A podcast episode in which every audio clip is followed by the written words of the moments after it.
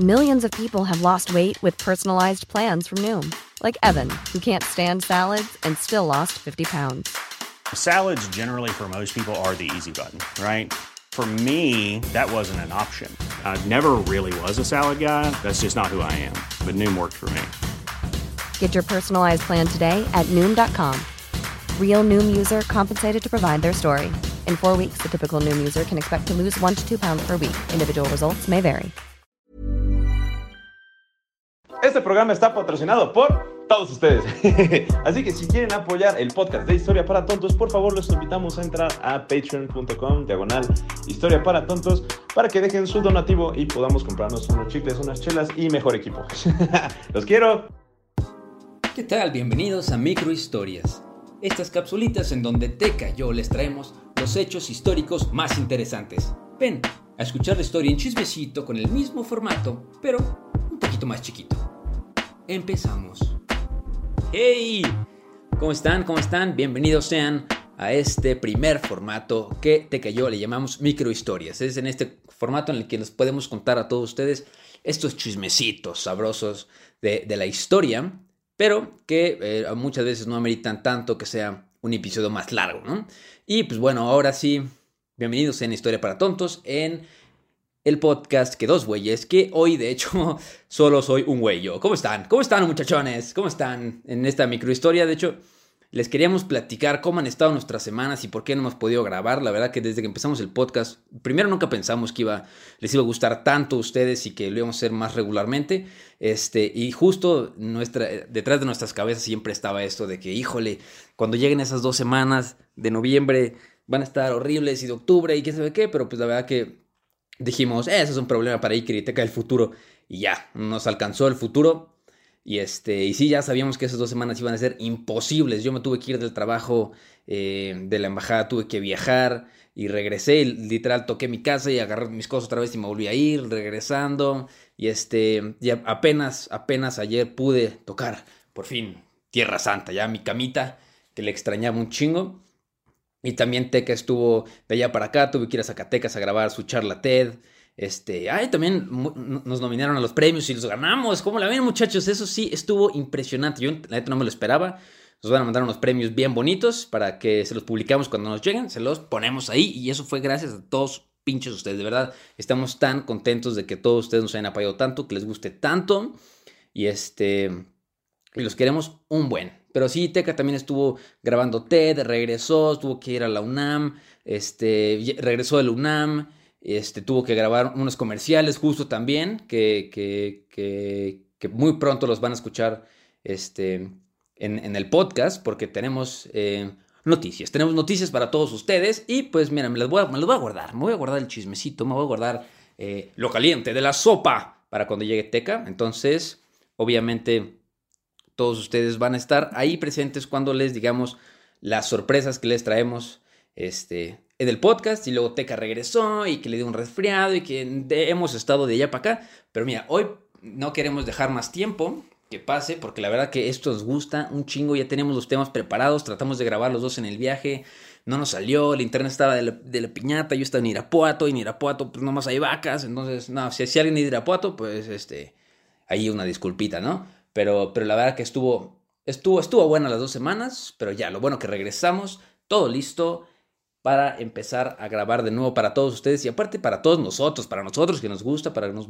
Teca, si estás escuchando esto, te extraño, amigo, te extraño aquí conmigo, cabrón, para, para platicar de todo este rollo. Entonces, pues bueno, la primera noticia que les traemos es que ya tenemos el tema para el siguiente lunes, lo vamos a grabar Teca y yo. Eh, estamos, creo que tenemos dos invitados, si es que todo sale bien, tenemos dos invitados físicos para platicarles a todos ustedes de la carrera espacial. ¿Cómo la ven? Va a, estar bien, bien, bien padre ese tema. Va a estar, la neta, súper interesante y es un tema que a mí me encanta. Eh, los primeros capítulos del podcast, no sé si recuerdan los que los vieron en YouTube, teníamos un cohete aquí grandote, Lego, el Saturno 5, este, bien puesto en, el background, porque me, gusta mucho el, el, espacio y todo lo relacionado. Entonces va a ser un, un. Y aparte, mucho chismecito. Hay mucho chismecito detrás del, del, de la carrera espacial, hay mucho chismecito, un chismecito así que no sabía que los soviéticos lanzaron a dos tortugas a orbitar la luna. ¿O qué les parece ese dato? Pero bueno, ya les platicaremos un poquito más el lunes cuando grabemos ese capítulo. Ya los dos juntos por fin. Y este, pues bueno, ese fue el capítulo que ganó en la votación. Pero claro que vamos a tomar los otros capítulos que se votaron. Porque ya vimos que les interesa mucho. Igual si quieren algún capítulo, este, pronto pondremos más votaciones o vamos a abrir una votación para que todos ustedes puedan proponer sus temas y también votarlos. Entonces, eh, eso va estar, esto va a estar sabroso próximamente. Para el Patreon, pues bueno, ahora sí les voy a tener que perdonar el pre-show porque pues monólogo, monólogo de yo, monólogo de yo, ¿eh? Monólogo aquí solito platicando. Pero mira, ¿por qué no nos arrancamos ya de lleno con el capítulo de hoy? El capítulo de hoy nos pidieron igual en Facebook, se armó el pinche chismecito bien chingón. Si no están en Facebook, únanse. Pero eh, de hecho yo no lo conocía. Yo dije, ¿qué pedo? ¿Qué pedo? ¿Qué esto? Entonces empezaron todos los memes de, de, la leche radioactiva. Yo les voy a platicar un poquito sobre. Eh, el capítulo de hoy se titula La leche radioactiva, ¿no? Les voy a contar la, época en la, que, en la, que, los mexicanos tomaron, tomaron cáncer en polvo, la leche radioactiva. Eh, pues bueno, a mí lo que me pasa que cuando yo pienso en radioactivo, pienso en no sé, en pinche Godzilla o Marie Curie o no sé, ya estoy quiero ir muy lejos, Chernobyl, ¿no? Que también estaría muy interesante hacer un capítulo de Chernobyl, pero yo jamás, de hecho yo no conocí el tema hasta que lo, pusieron ahí en los, en los memes y el mame de Facebook, pero este, yo jamás pensé que, iba a ser de que algo, algo que tenía que ver con la leche, ¿no? ¿Y qué pasó? Bueno, esto pasó en, en los años 80, ¿no? En los años 80, eh, este, claramente sabemos todos lo que pasó el 26 de abril de 1986, pues que pues el reactor 4 en Chernobyl, ahí en Ucrania, lo que hoy es Ucrania, explotó y soltó una nube radioactiva enorme, obviamente, a, Ucrania pues tuvieron que desalojar todas las áreas de, alrededor del reactor nuclear y todo este tipo de rollos, pero pues también tuvo efectos secundarios en el mundo. ¿Y quién hubiera pensado que esos efectos secundarios hubieran llegado hasta México? Entonces, pues, ¿qué pasó después de, del 26 de abril del 86, que explotó eh, Chernobyl? Pues una nube enorme del tamaño de un kilómetro. Ahí andaba rondando por Europa, pasó por encima de Francia, por encima de España, o sea, llegó a varios lugares, ¿no? Pero al lugar un poco más afectado que le pasó fue a Irlanda, ¿no? ¿Y qué pasó en Irlanda? Pues bueno, esta nube se encontró con los, con los fríos eh, con los fríos vientos eh, del norte de Europa y se condensó. Se condensó la nube enorme, súper radioactiva, y pues empezó a llover lluvia radioactiva sobre los pastos, sobre los pastizales, sobre los campos, sobre las vacas. Entonces, ¿esto qué pasó? Pues bueno, no tanto a las vacas, pero este, contaminó todos, todos los, los pastizales de Irlanda. Y bueno, sí, alguna vez han visto algún documental de Irlanda o fotos de Irlanda, se habrán eh, dado cuenta que eh, en Irlanda principalmente tienen vacas, vacas, vacas por todos lados.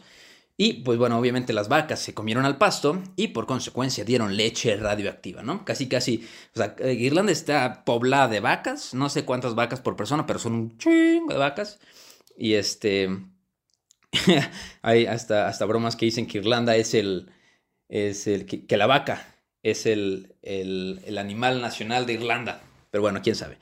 Este, no, no, no es el, no es el, es el, el ciervo, creo, el de Irlanda.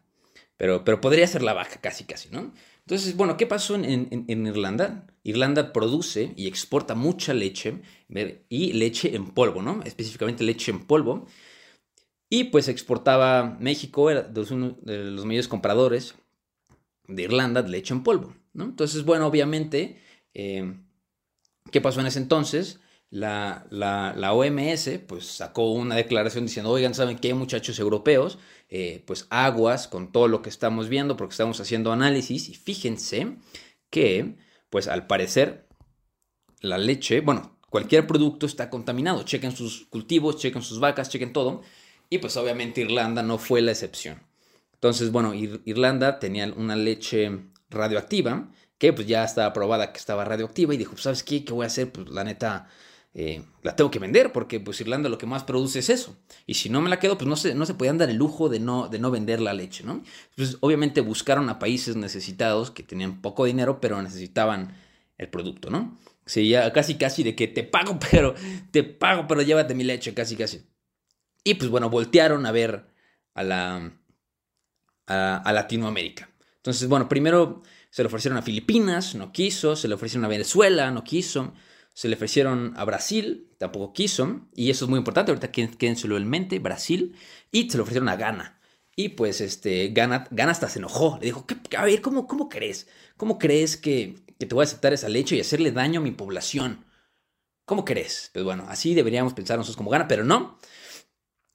Y pues, este, recuerden que platicábamos de Brasil. Brasil, en Brasil había una persona muy importante de nombre Antonio González Quintanilla. Él era el embajador de México en Brasil. Entonces, él se enteró que Irlanda estaba ofreciendo leche radioactiva al mundo, a Filipinas, a Brasil, a Venezuela, a Ghana. Y pues eh, dijo, oye, esto está medio peligroso y México compra mucha leche de Irlanda. Entonces, ¿sabes qué podemos hacer? Importante, pues avisar. Tenemos que avisar a México que, este, pues que no la compre, ¿no? Entonces, pues el embajador Antonio González Quintanilla advierte a, eh, al, o sea, le, marca a Alfonso de Rosenthal Díaz, que era en ese momento el secretario de Relaciones Exteriores, y pues entre ellos dos hacen una carta diciendo, oigan, este, una carta, no, en ese momento no era recomendación, era de que, oigan, aviso, eh, leche relativa de Irlanda, no la compren, importante. Nadie la está comprando, no la compren. La OMS ya dijo que no, por favor, que sería lo peor que puede pasar, no la compren. Y pues bueno, ese, ese, ese, ese documento pasó a las manos de Guillermo Soberana Acevedo, que en ese momento era el, secretario de salud, y pues ya eran tres documentos, se habían, se habían juntado tres documentos, ¿no? Que, que tenía Guillermo Soberana, que era el documento redactado por el secretario de Relaciones Exteriores, el documento de la OMS, y también hizo un documento la, la Comunidad Económica Europea, que fue antes que estuviera la Unión Europea, eso es lo que existía antes de la Unión Europea. Y pues esos tres, esos tres documentos llegaron a manos de, del secretario de Salud y bueno, junto al, al, secretario de Gobernación, creo que era en ese momento, Héctor, Héctor Hernández, pues dijeron, nah, ¿cómo crees que no vamos a comprar? Está bien barata, está barata, es una ganga, papá. ¿Cómo no la vamos a comprar? Entonces ignoran estos tres documentos importantísimos y este, pues obviamente Irlanda no le estaba ofreciendo diciendo que era la mejor leche, ¿no? Irlanda decía, oigan, pues esta leche está contaminada, está dentro de los límites de radiación, obviamente no, pero está dentro de los límites de radiación que puede tener la leche, entonces, pues, ¿qué pasa si la compran? Y pues los otros se la compraron y pues compraron eh, compraron la leche, ¿no? Y esto fue en, el gobierno de, Miguel de la Madrid y pues adquieren la leche en polvo a una compañía de nombre la Irish Dairy Board, ¿no? Como el comité eh, irlandés de los lácteos, ¿no? Y pues por dónde hacen la compra, no la compra el gobierno federal, ¿no? La compran mediante la Compañía Nacional de Subsistencias Nacionales, creo que es, eh, con ¿Quién sabe? Pero bueno, por la Conasupo, ¿no? La compran por medio de la, de la Conasupo. ¿Y qué es lo peor de esto? Híjole, yo te lo juro, no conocía el tema y cada vez que leía más, me pinche enojaba más. De verdad, hasta, da coraje leerlo. Pero bueno, ¿no? Lo, compraron O sea, dijeron que lo compraron a precio regular. Entonces, obviamente, por ahí también se clavaron eh, unas moneditas, unas ciertas moneditas, y la compraron, o sea, no la compraron más barata, la compraron, eh, no dijeron que la compraron más barata, la dijeron que, la compraron a precio regular. Entonces, pues bueno, para los que no sepan qué es la CONASUPO, la CONASUPO se fundó en 1961 y pues es un organismo este, de abasto y seguridad alimentaria, ¿no? Y eh, se enfocaban mucho en el maíz, o sea, como que era esto de...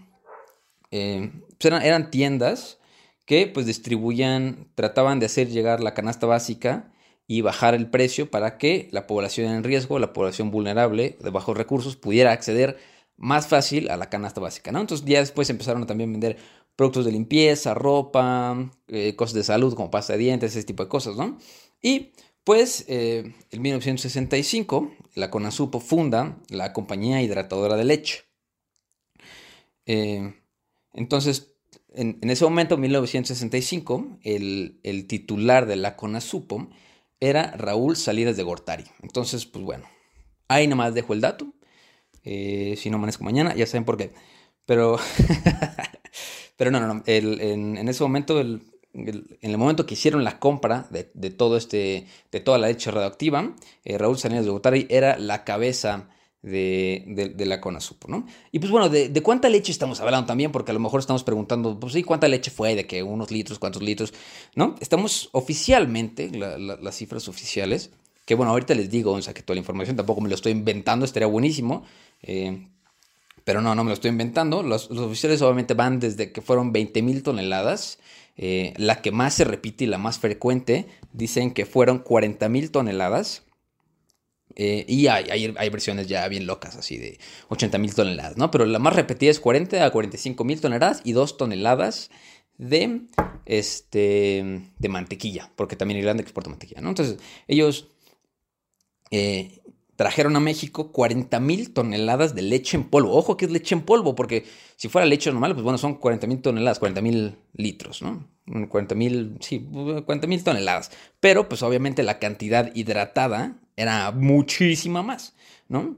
Entonces, pues bueno, a lo mejor hay, personas que dicen de que, ah, eh, importante, importante, también aquí tengo mis notas, que en ese momento la CONASUPO tenía el monopolio de importación de lácteos. O sea, no, no había otra empresa que pudiera importar lácteos de otro país para este, hacer sus productos, sino toda la importación hacia México de leche se hacía mediante la CONASUPO y luego la CONASUPO este, distribuía la leche a los compradores y a las empresas interesadas en México, ¿no?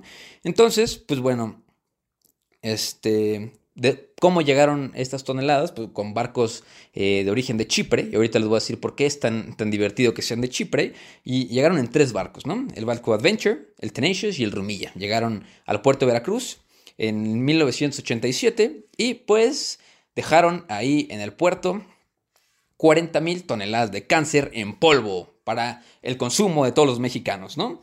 Y pues recuerden que como la Conosupo tenía todo el monopolio de la importación de la leche, pues hay personas que, que, me acuerdo que dicen, yo, yo no tomo leche de la Conosupo, quién sabe qué, a mí no me afectó ese pedo.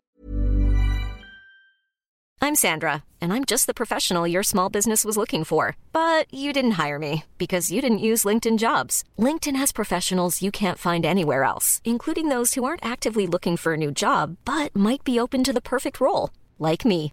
In a given month, over 70% of LinkedIn users don't visit other leading job sites. So if you're not looking on LinkedIn, you'll miss out on great candidates like Sandra. Start hiring professionals like a professional. Post your free job on linkedin.com/people today. Este, pues déjeme decirles, si usted tomaba leche en en en 1987, pues bueno, déjeme les digo que no nada más era leche de la Conosupo, sino que la Conosupo las vendió a empresas como uh, Leche Carnation, Kraft Food, Danone, Yakult, Chocolates Turín, Bruen, este, Santa Clara, Quesos Milán, Nestlé, Marinela y Bimbo. ¿Cómo la ven? O sea, todo el pinche mundo tomaba leche radioactiva en México. Tomaba algo radioactivo en México, ¿no?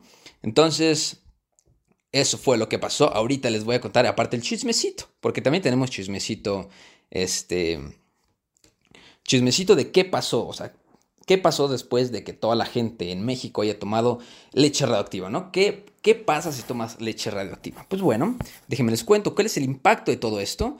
Pues tenemos, este, en un libro muy interesante que les recomiendo, que fue de donde saqué casi toda la información, es un libro de Guillermo Somera, Someraza, y se llama El caso Conasupo, ¿no? Este, el caso Conasupo, y pues, por ejemplo, en, este libro encuentran que desde 1987 a 1997, o sea, en un, en un, en un plazo de 10 años, la incidencia de cáncer infantil aumentó 300%. ¿What? ¿Qué?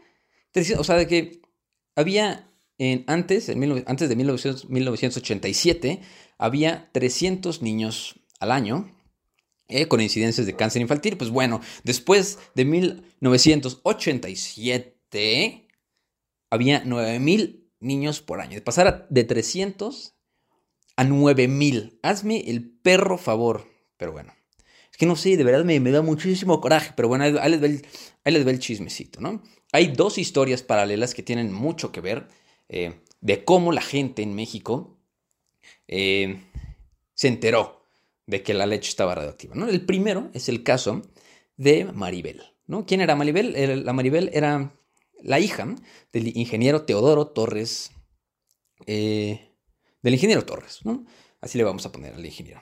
Eh, pues era Maribel, ella tuvo 13 años y hasta ahí llegó por eh, tomar leche activa. A, los 10 años ella le dio cáncer, le dio cáncer, este, y pues por la edad se considera cáncer infantil. Y pues ella falleció a los 13 años debido a, un, a una oseo, ¿no? Cáncer, cáncer en los huesos. Y pues bueno, obviamente, este, pues obviamente el papá destrozado, ¿no? Pues tratando de hacerle más ameno, eh, porque en ese, en, cuando Maribel estaba en el hospital, eh, había 10 niños en, la sección de oncología, ¿no? Había 10 niños con cáncer, que eran 9 niñas y un niño, este, que era de Durango, me parece. Y pues bueno, igual, este, pues fallece Maribel, tenía una amiga dentro de, este, dentro de, pues del hospital donde estaban eh, todos los niños con cáncer, de nombre Alma, y su papá se llamaba Enrique Alvarado, ¿no? Entonces, pues bueno, fallece Alma, fallece Maribel amistosamente, y pues este, empiezan a platicar, este, Teodoro y Enrique empiezan a platicar, oye, pues a ver, cuéntame cómo estuvo lo de tu hija, y encuentran eh, que las dos tomaban leche de la Conasup. Y pues se les hizo pues una coincidencia no tan rara, ¿no? Porque aparte el ingeniero Teodoro era un, era un ingeniero este, que justamente checaba eh, visitaba los cuarteles de la CONASUPO y a ver las plantas hidratadoras de leche. Entonces, obviamente se le hizo pues, lógico decir, oye, yo las fui a ver, yo vi que todo estaba bien, mi hija no tiene ningún problema tomando leche CONASUPO. Entonces, pues este. Pues bueno, encontraron esa similitud y luego preguntando a los demás papás de, de los demás niños con cáncer, todos encontraron que tenían esa similitud, que todos tomaban leche de la CONASUPO, Entonces, pues bueno, ellos trataron de encontrar la, la, este, la, causalidad y la correlación entre pues, la leche de la Conosup y todo, porque llegaban más niños y el, ingeniero este, Teodoro seguía yendo y seguía yendo a preguntar y todos los niños que llegaban tomaban leche de la Conosup. Y ahorita les voy a explicar más o menos qué tan peligrosa era esta leche de la Conosupo un poquito más adelante. Cuando platiquemos del segundo caso, bueno, quédense en mente eh, de este caso, ¿no? Porque aparte, eh, pues obviamente el, papá, el papá de Maribel y el papá de Alma y el papá de todos los niños, pues se juntaron, hicieron eh, un grupo que después se convirtió en el grupo de los 100, que fueron los que, eh, digamos, que sacaron este caso, que explotó el caso a la luz pública, ¿no? Ellos por su parte lo quisieron hacer, pero también hay otro chismecito, otro chismecito más, mm, con más sabor, con más tuétano, claro que sí, el, el otro chismecito eh, tiene que ver con alguien de la Marina, ¿no? Es el, vicealmirante Manuel Rodríguez Gordillo, que pues era el vicealmirante eh, de la Marina, era obviamente un funcionario del Estado Mayor, de la Naval, y pues obviamente gracias a su puesto de vicealmirante, él podía manejar datos y él, manejaba los datos, él manejaba los números del ejército, cuántas personas estaban enlistadas, pero también él recibía los datos de las personas que estaban enfermas en la Marina, ¿no? Entonces, pues él recibió información de que eh, en un batallón cerca de, ay, cerca de, del puerto de Veracruz, este, había una camada de, de marinos enfermos, ¿no? Personal de la Marina estaba enfermos de la panza, eh, pero así, por, por, los, por los cientos, ¿no? Entonces, pues se le hizo muy raro y pues por su trabajo, pues bueno, él este, fue, bajó al puerto, bajó a los cuarteles a preguntar, oye, este, pues, ¿qué pasó? A ver, chef, por favor, explíqueme qué cree que haya pasado. Y el chef le dijo, no, no, no, no, es que aquí todos los ingredientes que usamos son de primera mano, ¿no? Entonces, pues, al, vicealmirante se le hizo raro, dijo, oye, ¿sabes qué? Pues les dieron atole, el atole está en el menú, este, podrá haber sido el atole o algo por el estilo. Y, le, él pensó, digo, no, pues a lo mejor el atole tenía leche bronca o algo por el estilo, pero no, el, el chef le dijo, no, no, no, no, es que déjeme le cuento dónde conseguimos los, ingredientes, que aquí es lo mejor, ¿no? Que, pues, eh, el, atole se había hecho con leche en polvo, que los estibadores, los estibadores son las personas que bajan las cosas de los barcos, las cajas y los costales, este, pues bueno, eh, resulta que, que, que, que la naval, que el ejército mexicano estaba robando, eh, robando bolsas. Entonces el, chef le dice, no, no, no, es que e, esa leche era de las bolsas que, los que le compramos a los estibadores que roban a los barcos. Ah, cabrón. Y pues digo, no le sorprendió eso porque yo supongo que ya sabía, pero, pero pues dice, bueno, voy a investigar un poquito más, ¿no? Digo, no se hizo muy raro que le estuvieran comprando leche robada, pero bueno, así estamos en México, hay que recordarlo. Y pues bueno, va, baja a, a los barcos a ver los costales y en los costales recuerda haber visto como él, él sabía cosas. Acuérdense que él sabía cosas, él recibía datos eh, del Estado Mayor y recuerda la carta que había mandado el, el, embajador de México en Brasil, este Antonio González Quintanilla, la recuerda diciendo que es la empresa de la Irish Dairy Board quien está vendiendo esa leche. Pues bueno, ¿qué pasa? Él ve los costales de la leche y recuerda ese nombre, Irish Dairy Board. Entonces regresa a su casa y, este, y dice, ya me acordé de dónde era, era este embajador, que nos decía que no comprábamos la leche porque estaba contaminada. Y pues bueno, él antes de, de, de, hacer ahí un, un escándalo, pues él tenía un amigo muy, muy, muy conocido que le, que le pidió ayuda. Él se llamaba Miguel Ángel Valdovinos. Miguel Ángel Valdovinos era eh, el jefe de la planta nuclear de la CFE en Laguna Verde, Veracruz, ¿no? Pues era, un físico y pues ¿sabe qué le hizo? ¿Sabes qué, carnal? Este, acabo de ver, me acabo de dar un pinche flashback de, de, las bolsas de leche que acabo de ver. Según yo, estas vienen contaminadas. ¿Me ayudas? Sí, sí, sí. Entonces, la cosa fue que le dio muestras a su amigo y los resultados dicen que pues la leche en polvo estaba contaminada con estroncio 90 y cesio 137, ¿no? Y pues bueno, un poquito así, podemos decir lo que sea del estroncio y del cesio, pero qué tan peligroso es, ¿no? Pues bueno, eh, su amigo, el físico Miguel Ángel Valdovinos, le dice, ¿sabes qué? Pues mira, fíjate lo que acabo de encontrar. Acabo de encontrar que la cantidad de la leche que me acabas de mandar, la cantidad este, mínima que puede tener la leche, este, es, son 370, este, pues no sé, gramos de esta madre, ¿no? Es que, perdónenme, pero no le entiendo a mi, a mi pinche letra. Pero era una pinche medición de madres radioactivas. Eh, una madre así.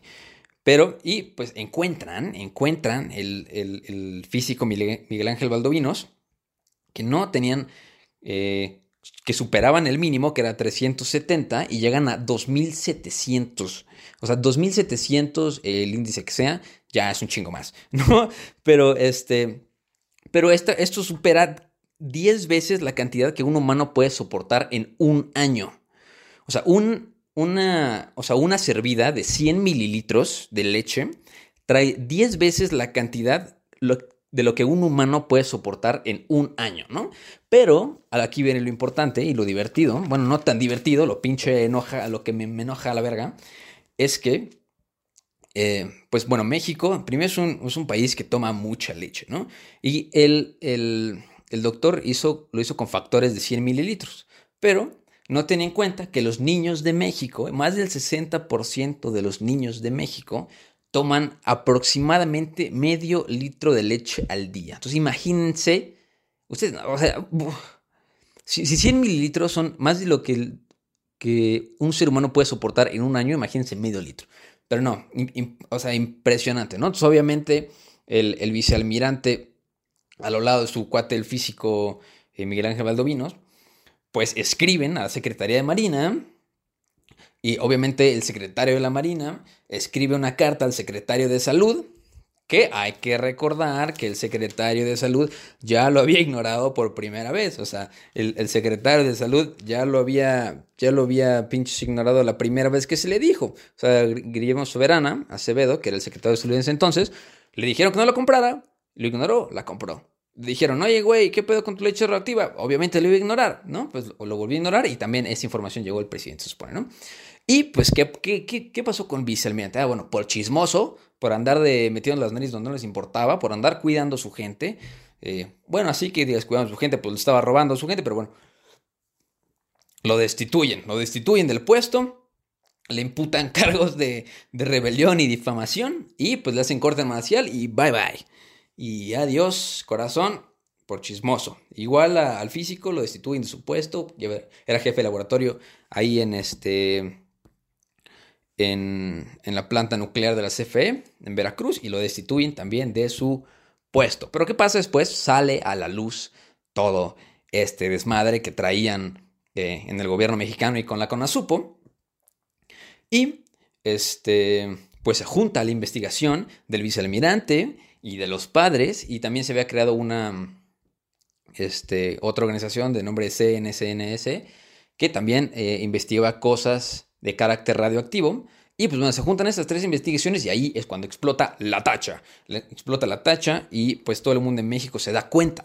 Se da cuenta de que de todo lo que estaba pasando, todo, o sea, toda la leche que habían tomado y no nada más eso, sino que a todas las empresas que le habían vendido la leche. Entonces, pues, ¿qué pasó? Pues, obviamente se armaron las revueltas, se armaron las marchas y las manifestaciones. Y pues ahí se forma el grupo de los 100, lo que les había comentado del grupo de padres. Y gracias al grupo de los 100, en 1988 eh, dos años después, pues eh, el grupo Los 100 le hace una petición en un, en, una, en un foro público, en una conferencia de prensa al gobierno de México, y pues el gobierno de México eh, de regresar la leche o mínimo desaparecerla o, o, ¿cómo se llama?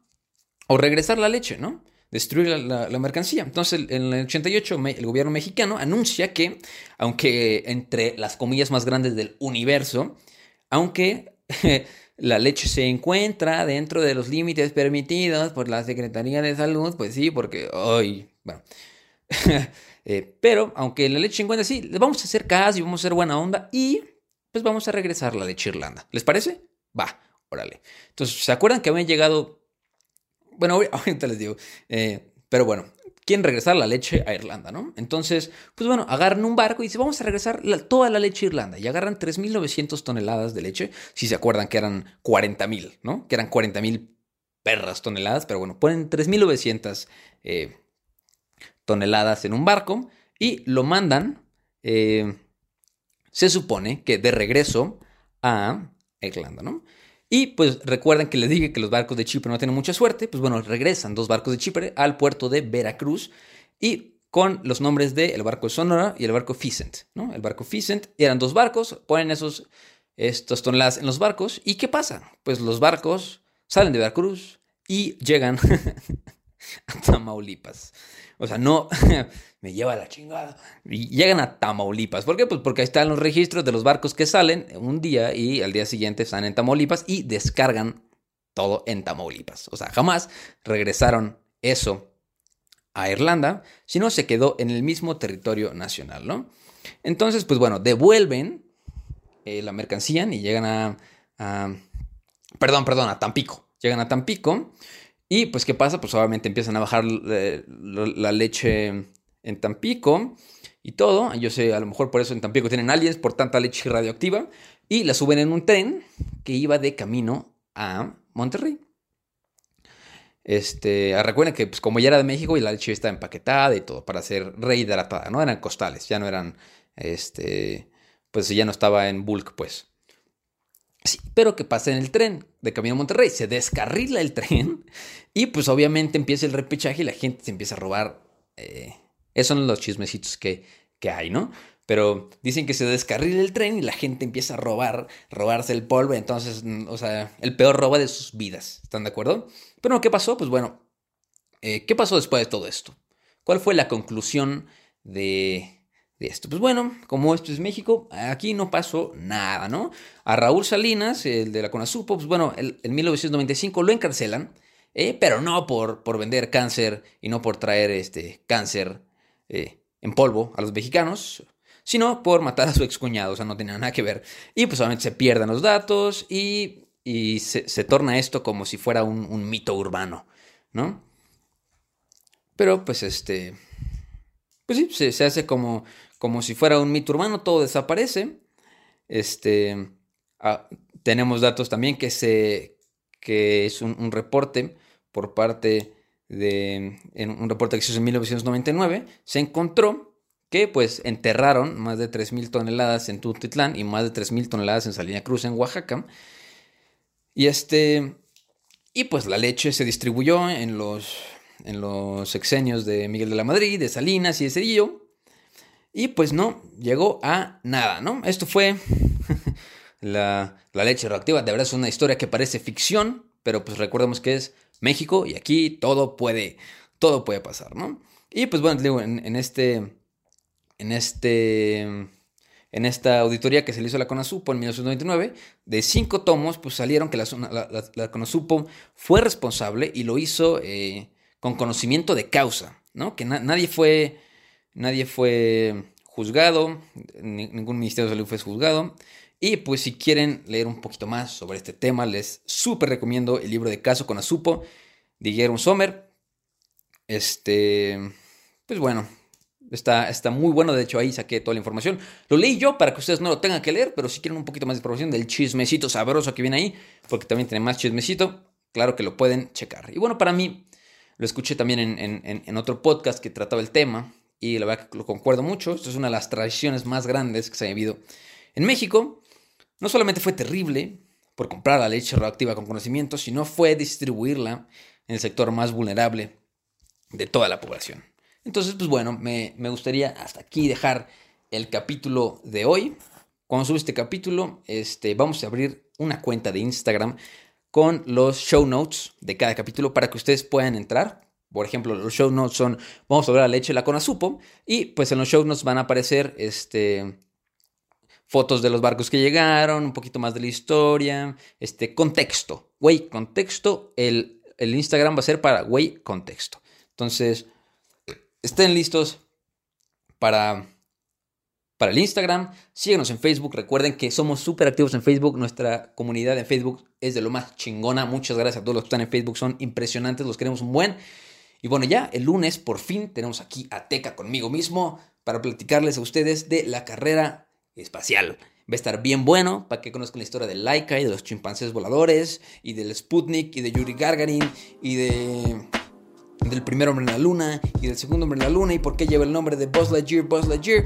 Tenemos chismecito sabroso para contarles a todos ustedes y recuerden que no hay historia si no hay uno. Ay, yo no lo puedo decir, se siente feo, se siente feo decirlo sin el teca. Pero bueno, esto, esto es microhistoria, entonces, pues no hay historia si no hay un micro, güey. Los quiero un buen. Bye bye.